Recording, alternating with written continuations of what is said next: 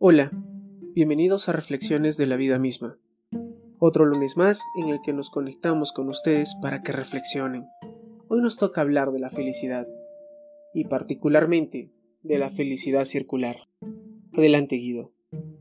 En tiempos en los que la felicidad duradera parece tan esquiva, escurridiza como una gallina en medio de un maizal, es necesario sentarnos un momento a pensar qué es para mí la felicidad, cómo la mido y sobre todo, cómo maximizarla. Se habla últimamente de la economía circular, entendida como aquella que busca promover un modelo de producción y consumo sostenible, basado en la reutilización y renovación de lo que adquirimos en el día a día, con el propósito de garantizar un ambiente óptimo a las generaciones futuras al tiempo que experimentamos calidad de vida. Es así que me parece interesante tomar este concepto de la circularidad en la administración de los recursos finitos y llevarla también a lo que más importa, el cómo ser felices y no morir en el intento. De esta forma, un día en el que me encontraba casi en éxtasis por la crudeza de la pandemia y los agobiantes confinamientos a los que nos obligó a estar, pensé, pasa el día, llega la noche y somos felices. Abrazamos al ser querido, disfrutamos de su compañía y somos felices. Reímos, lloramos, cantamos, leemos, nos ejercitamos y somos felices. Pasan los días, las semanas, los meses y los años y somos felices. Como alguien dijo una vez, la felicidad no es la meta, es el camino.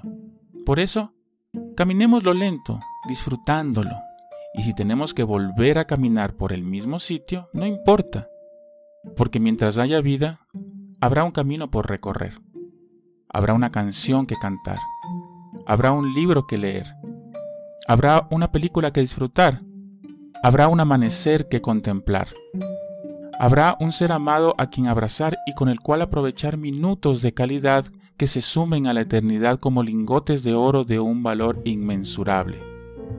La idea es que la vorágine de la vida no nos consuma, sino que la felicidad de los momentos nos dé vida. Muchas veces nos olvidamos que la felicidad es el medio de transporte que nos dirige a situaciones y experiencias que hacen que nuestra vida sea más placentera y plena. No les mentiré diciéndoles que no debemos sentir otras emociones. Es casi imposible de controlar la gran vorágine de emociones que se escurren por nuestro cerebro cuando sintamos que la vida nos está dando con todo, hagan lo que más les guste. Si sienten que no pueden hacerlo, pues oblíguense a hacerlo. La felicidad depende de nosotros. Es nuestro medio de transporte, así que hay que revisarla constantemente. Dejaré el link a nuestra página de Facebook que está lista para que sea visitada por todos ustedes. Compartan y suscríbanse para más reflexiones. Síganos en nuestras redes sociales y sean felices. Hasta el próximo lunes.